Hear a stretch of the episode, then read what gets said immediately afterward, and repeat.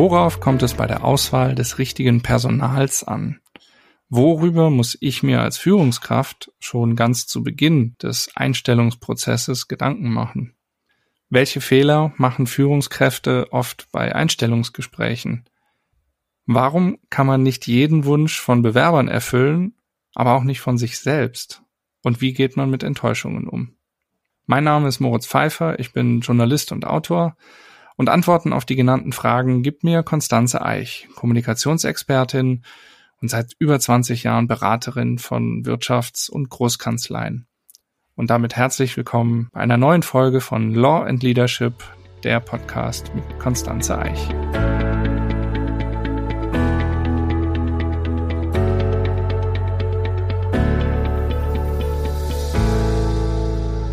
Hallo Konstanze. Hallo Moritz.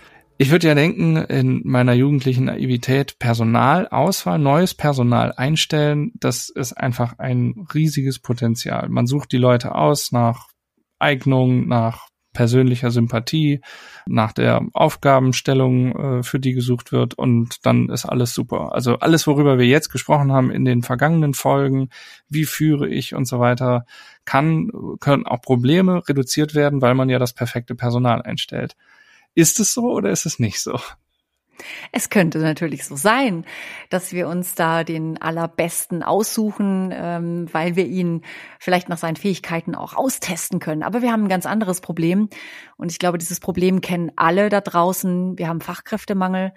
Wir haben äh, also Fachkräftemangel vor allem in Bezug im, des Non-Legal-Bereichs. Also ich glaube, wer sich gerade auf die Suche nach einer Assistenzkraft macht, der ja rauft sich vielleicht gerade die Haare. Ähm, umgekehrt haben wir einen absoluten Bewerbermarkt. Also das heißt, dass eigentlich die Kanzleien sich bewerben müssen mhm. und äh, nach, ja, händeringend nach guten Nachwuchskräften suchen. Also insofern stellt sich vielleicht gar nicht so sehr die Frage der Auswahl. Mhm. Das heißt, ich habe, wenn ich die Führungskraft bin oder sogar der Partner, erstmal die Aufgabe, mir selber Gedanken zu machen. Zum einen, was suche ich eigentlich? Und zum anderen, wie bin ich attraktiv für die Leute da draußen? Kann man das so sagen? Absolut. Selber als attraktiv äh, rüberzukommen, ich glaube, das ist schon mal eine ganz, ganz, ganz wichtige Stellgröße, wobei wir das nicht verwechseln dürfen mit diesem äh, klassischen mein Haus, mein Auto, mein Boot, meine tolle Kanzlei, äh, was hm. ja in den Bewerbergesprächen auch immer stattfindet, äh, wo wir uns dann wieder die Haare raufen und denken, oh nein, das darf es doch nicht sein. Nee, es ist, es geht darum, sich als Mensch, sich als Führungskraft tatsächlich auch und äh, als Kanzlei wirkungsvoll zu verkaufen. Und zwar so wirkungsvoll, dass der potenzielle, also der Bewerber, die Bewerberin, dass der sofort Lust hat, mit mir oder mit uns zusammen zu arbeiten, weil im Vergleich zu den anderen, die er davor vielleicht kennengelernt hat, einfach diese Kanzlei, vor allem diese Führungskraft positiv hervorsticht. Mhm. Darum geht's. Und das ist wahrscheinlich eine Mischung aus ganz vielem. Das ist wahrscheinlich das Fachliche einerseits, aber eben auch so das Ganze drumherum, das Menschliche andererseits, oder? Ja, und der wichtigste Schlüssel ist, dass ich mich für das Gegenüber interessiere.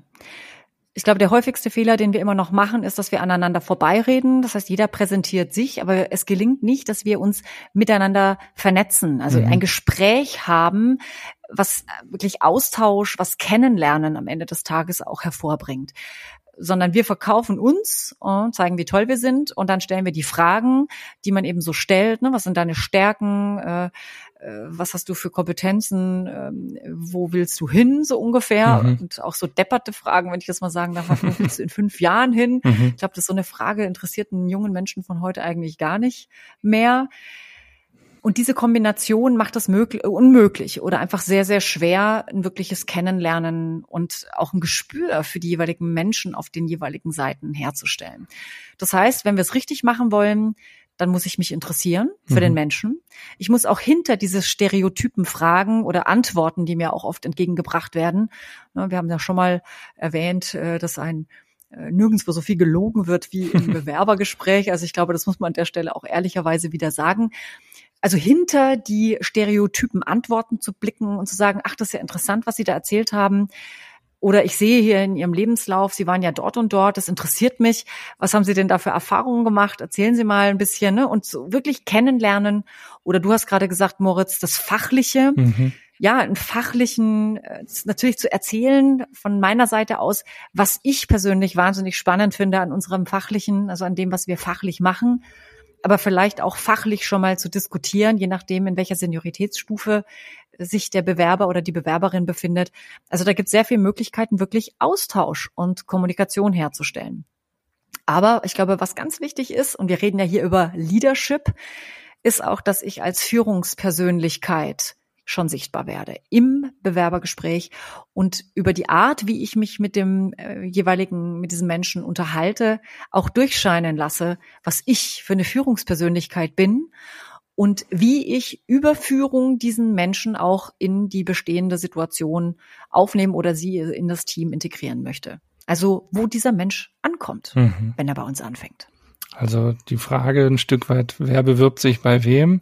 Und das, also es ist nicht nur ein Bewerbungsgespräch, sondern es ist vielmehr ein Kennenlerngespräch und ein Einstellungsgespräch oder ein gegenseitiges Bewerbungsgespräch. Muss diese Erkenntnis bei der Führungskraft vorhanden sein? Auf jeden Fall. Ich glaube, die Erkenntnis muss auch bei der Führungskraft vorhanden sein, dass ich auch realistisch verkaufen muss, was ist. Meine Erwartungen, die ich habe, sollte ich klar formulieren können um keine Enttäuschungen auch seitens der, der, der Bewerber oder derjenigen, die dann bei uns anfangen, zu erzeugen. Und das ist schon mal gar nicht so einfach, weil natürlich verkaufen wir erstmal alles, was schön ist. Ne?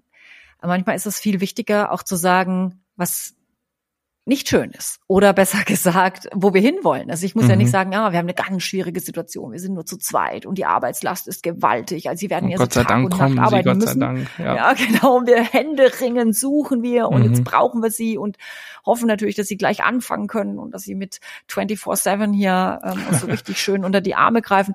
Also ne, das ist ja auch eine Art und Weise, wie man eine Situation beschreiben kann aber ich muss eine Situation verkaufen, indem ich vielleicht auch als Führungskraft überlege, was ist die Perspektive, wo wir auch als Team, als Praxisgruppe, wo ich hin möchte mit dem neuen Mitarbeitenden, der bei uns anfängt. Also in was für ein Team kommt derjenige rein? Zu beschreiben, was haben wir für Herausforderungen? Also was ist das für eine Dynamik, für ein Arbeitsumfeld, äh, in der die Person ja, sich einbringen wird. Dann auch zu sagen, wohin wollen wir uns auf Basis dieser Entwicklungen oder der aktuellen Herausforderungen entwickeln? Was für eine Rolle spielt auch der neue Mitarbeiter auf diesem, auf diesem Spielfeld und wohin möchte die, die ganze Mannschaft auch einschließlich des neuen Mitarbeiters, der neuen Mitarbeiterin hinführen? Ich glaube, das sind tolle Überlegungen, die wir uns als Führungskräfte, die wir anstellen können und die uns vor allem wegbringen von diesem klassischen, ja, wir haben super Mandate, super Kanzlei, super äh, Akquisepotenziale und keine Ahnung, was wir halt immer so erzählen, mhm, wenn wir uns mhm. verkaufen. Wie gehe ich damit um, wenn ich das Gefühl habe, das Gegenüber kommt nicht so wirklich aus sich heraus. Also ich, ich kann dieser Person nicht so richtig hinter die Maske blicken. Was gibt's da für Ticks, Tipps und Tricks, ähm, wie man die Person dann doch besser kennenlernen kann, um auch einschätzen zu können, okay, die kann es werden oder die kann es eher nicht werden? Hm. Einschätzungsfragen finde ich da immer am besten geeignet. Also, dass man jemanden äh, tatsächlich mal die Einschätzung zurückspielt und äh, Situation einschätzen lässt oder Meinungen abfragt. Wie sehen Sie denn aktuell die Entwicklung von X und Y? Oder äh, was ist Ihre Einschätzung in Bezug auf? Oder auch einfach mal zu sagen, welche Herausforderungen sehen Sie denn gerade auch in Bezug auf Homeoffice oder was auch immer? Dass man die Leute einfach mal erzählen lässt, beschreiben lässt, ähm, ihre Meinungen äußern lässt. Das ist oft ein sehr, sehr guter Ansatz, sage ich jetzt mal, um mal hinter die Masken zu blicken. Weil wenn da viel kommt, und Ideen kommen und vielleicht auch Assoziatives kommt, dann weiß man, aha, alles klar, da ist so eine gewisse rege Kommunikation ähm, auch ein Beweis dafür, dass ein reges Denken und auch ein, ja, einfach eine, eine Beweglichkeit vielleicht dahinter steht und nicht ein auswendig gelerntes, äh, systematisiertes, stereotypes Abrufen von, ja, dem, was ich halt vorbereitet habe. Mhm. Also das ist eine, eine Sache, die ich immer sehr hilfreich finde. Ansonsten äh, die Leute erzählen lassen, was sie erlebt haben. Weil man kann ja immer ganz furchtbar viel sagen, was man irgendwo gemacht hat. Aber jemand, der was nicht erlebt hat, der kann das nicht beschreiben. Da fehlt sozusagen Täterwissen. Ja. Aber wenn ich was gemacht habe, wenn ich was selbst erlebt habe, wenn ich was beobachtet habe, dann kann ich das beschreiben. Und deswegen finde ich diese beschreibenden Nachfragen, ähm, ja, erzählen Sie mal, wie war denn da das Arbeitsumfeld oder wie hat denn Ihr Chef da Aufgaben delegiert oder wie haben Sie da zusammengearbeitet oder wie haben Sie denn äh, dann äh, was weiß ich, irgendwie die Veranstaltungen da erlebt. Ne? Mhm. Also, dass man die Leute erzählen lässt und dann sieht man, was da auch äh, stattgefunden hat. Vielleicht eine Ergänzung. Hm, ich beobachte noch was anderes, was ich jeder Führungskraft auch raten würde. Wir sind ja selber wahnsinnig stereotypisiert unterwegs, wenn wir Lebensläufe auch lesen. Ne? Wir gucken uns dann Lebenslauf an und gerade so im Legal-Bereich, aha, da ist jemand, der war bei Freshfields ähm, als Praktikant in München, dann ist er äh, zweites Praktikum in Hamburg gewesen bei einer anderen Großkanzlei, dann war er äh, in seiner ersten Station in der Zivilstation äh, irgendwo renommiert in Frankfurt. Ne? Also das heißt, wir checken schon so ein bisschen ab, was haben die denn gemacht? Also gerade so die Berufseinsteiger, bevor sie dann bei uns anfangen oder sich dann auch vielleicht äh, zur Wahlstation oder zu irgendeiner anderen Station bei uns bewerben. Mm. Und ganz oft ist es so, dass diese, diese Lebensläufe, die uns da präsentiert werden, gar nicht unbedingt immer die, der beste Anhaltspunkt sind für den interessanten Bewerber oder für das, was wir suchen. Denn jemand, der zum Beispiel nicht äh, in Hamburg, Berlin und München seine entsprechenden Praktika absolviert hat, sondern vielleicht sein ganzes äh, Leben lang äh, irgendwo in einer festen Arbeitsposition war, zum Beispiel als Hilfskraft irgendwo gearbeitet hat, muss ja nicht der schlechtere Bewerber sein, sondern da muss man vielleicht sich selber auch mal so ein bisschen ertappen dabei, dass man auch nicht stereotyp suchen darf. Mhm. Denn hinter jemand, der über einmal sozusagen ein durchgehend irgendwo tätig war, heißt ja nicht mangelndes Interesse. Ich will nicht irgendwie äh, multiple Erfahrungen sammeln, sondern das kann ja auch bedeuten, ich habe mir meinen Lebensunterhalt selbst verdient, um mir mein Studium auch zu ermöglichen. Ne? Also da muss man mal so ein bisschen auch zurücktreten von bestehenden Systemen, die wir vielleicht in uns haben, nach denen wir auswählen, nach denen wir suchen und uns auch dem Neuen oder dem Andersartigen öffnen. Welche anderen Gedanken muss ich mir noch machen über mich selbst und meine Rolle als Interviewer in diesem Gespräch? Welche Fehler kann ich auch noch vermeiden? Also der klassische Fehler ist immer, dass man jemanden sucht, der so ist wie ich und der am besten schon alles kann. Das ist, glaube ich, auch der Wunsch einer jeden Führungskraft. Also wenn man sich mal so austauscht, ich glaube, jeder würde sagen, genau das will ich. Aber das ist natürlich nicht die richtige Vorgehensweise. Also sich von dem Prinzip der Sympathie zum Beispiel sich verleiten zu lassen oder die leuchtenden Augen in den Vordergrund zu rücken und sich an seine eigenen leuchtenden Augen erinnert zu fühlen, sind sicherlich keine guten Grundlagen, ja, oder für Entscheidungen. Aber was glaube ich auch nochmal wichtig ist, ähm, ist gar nicht nur, dass ich, dass ich mich da nicht leiten lasse von sozusagen dem ersten äh, Eindruck, den ich mir mache oder der Wunschvorstellung. Ich glaube, es geht tatsächlich auch darum, die Position und die Herausforderung ähm, in Bezug auf die Stelle in den Fokus zu nehmen. Und da würde ich immer empfehlen, andere mit einzubeziehen.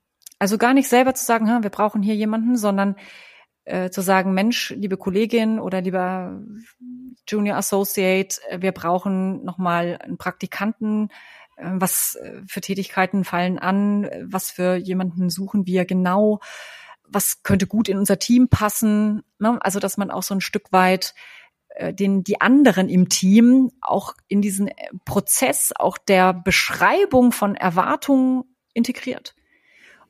Denn wenn sich dann jemand findet, der diese, diese, diese Anforderungen auch erfüllt, dann stecken alle hinter der Entscheidung. Also alle haben was mit reingebracht und äh, dann ist natürlich auch die Akzeptanz, jemanden schnell ins Team zu integrieren und so weiter viel größer. Und was sehr, sehr wertvoll ist, auch die Einschätzung ähm, wird aus den Multiperspektiven ähm, abgerufen beziehungsweise beschrieben. Das heißt, jeder kann aus seiner Perspektive sagen, hm, das ist mir aufgefallen und das sehe ich, äh, das sind, das hat mir gefallen bei der Bewerberin oder dem Bewerber und daraus kann sich dann einfach ein sehr stimmiges Bild für die Entscheidung ergeben. Also wenn ich es richtig verstehe, sowohl im Vorfeld die eigenen, das Team einbinden und fragen, was wäre euch wichtig, was sollen wir genau in diese Stellenausschreibung schreiben und dann aber auch, wenn ich es richtig verstanden habe, am Tag X, wenn der Bewerber da ist, mit dem vielleicht eine kleine Runde drehen und sich noch den hier und da auch kleine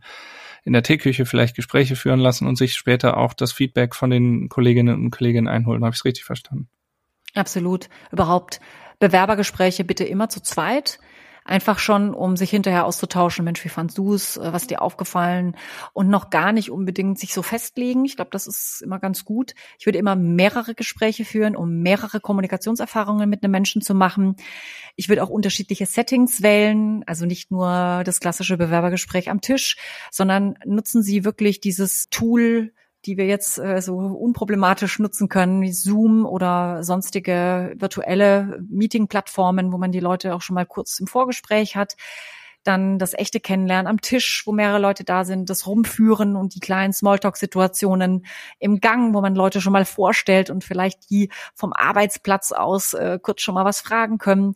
Das gemeinsame Mittagessen oder vielleicht auch, äh, wenn man mehrere Bewerber hat, dann sehr gerne selbstverständlich auch die Situation des Abendessens, wo man dann wirklich in einer großen Gruppe zusammenkommt und dann äh, ja sehr genau guckt, wie man ja wie sich die Leute auch im Verhältnis zu den anderen mhm.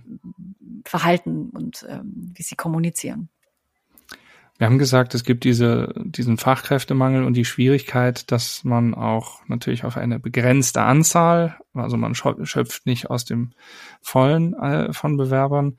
Ähm, Jetzt kann man aber natürlich auch nicht jeden Wunsch von Bewerberinnen und Bewerbern erfüllen. Also wie kann man da auch im Bewerbungsgespräch einerseits klar rote, rote Linien aufzeigen, möchte ich es mal sagen, aber gleichzeitig auch nicht selbst als attraktiver Arbeitgeber sofort ausscheiden? Ja, du sprichst jetzt wahrscheinlich äh, so ein bisschen auch diese schwierigen Fragen an, die wir seitens der BewerberInnen kommen. Äh, Teilzeit und Sabbaticals und Arbeitszeiten. Also diese ganzen Fragestellungen, wo wir natürlich uns auch mit großer Mühe äh, verkaufen müssen, um das auch möglichst attraktiv darzustellen, aber die Wahrheit jetzt auch nicht zu vertuschen. Meine Antwort darauf heißt immer, seien Sie ehrlich und manchmal heißt ehrlich sein, dass es nicht nur eine Wahrheit gibt, sondern dass es einfach mehrere Wahrheiten gibt und dass man unterschiedlich unterschiedliche Leute auch dazu befragen muss. Und deswegen ist ja so gerade so gut, dass man multiple Gesprächspartner hat, die dann vielleicht auch auf bestimmte Fragen antworten können. Nichtsdestotrotz äh, gilt es schon, dem Bewerber oder der Bewerberin klarzumachen, dass bestimmte Sachen vielleicht nicht gehen oder nicht mhm. äh, sofort gehen. Was ich persönlich ähm, aber noch viel wichtiger finde, ist nochmal eine andere Sache, nämlich wir als als Führungskräfte oder als diejenigen, die einstellen, wir erwarten ja auch ganz oft die eierlegende Wollmilchsau, also dass jemand einfach schon alles irgendwie kann und weiß und mitbringt und sehen vielleicht auch gar nicht das Potenzial, wie man jemanden weiterentwickeln kann. Was bedeutet, dass ich natürlich als Führungskraft äh, auch immer zeigen kann, dass man sich gemeinsam auch entwickelt und dass ich aber auch jemand bin, der diese Entwicklung fördert, dass ich jemanden begleite, auch bestimmte Dinge zu lernen oder sich in eine bestimmte Rolle einzufinden. Und diese äh, Sache finde ich, glaube ich, am wichtigsten, gerade was die Führungskraft angeht, also die Persönlichkeit der Führungskraft.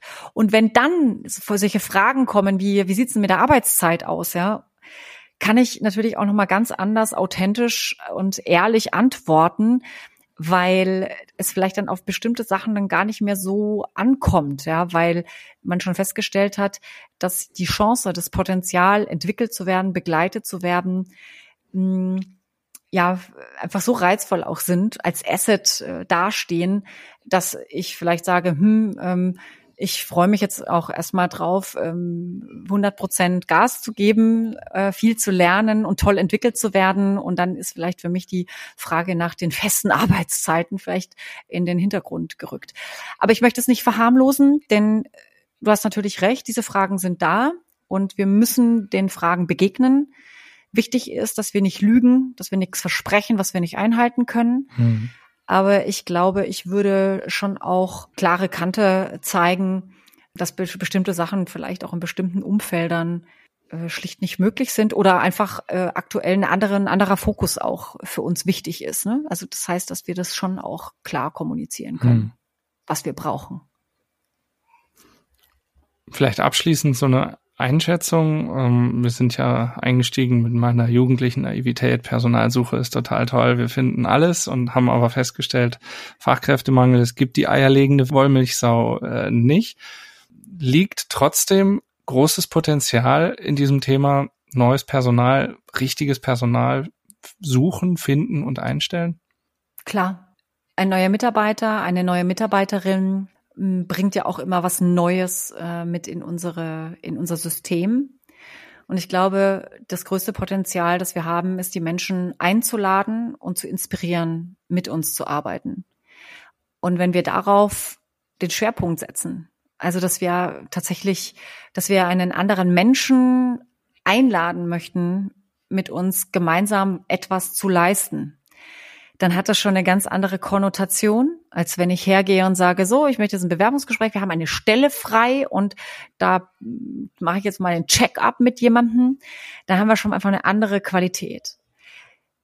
Mein Rat ist tatsächlich, laden Sie Menschen ein und versuchen Sie Menschen kennenzulernen und sie für ihre oder für unsere gemeinsamen Herausforderungen zu begeistern, zu inspirieren und letztlich zu zeigen, was man, was man da gestalten kann gemeinsam und wie dieser, diese, dieser Weg dorthin auch aussehen kann und was es alles für Vorteile mit sich bringt, eben diesen, diesen Weg zu gehen.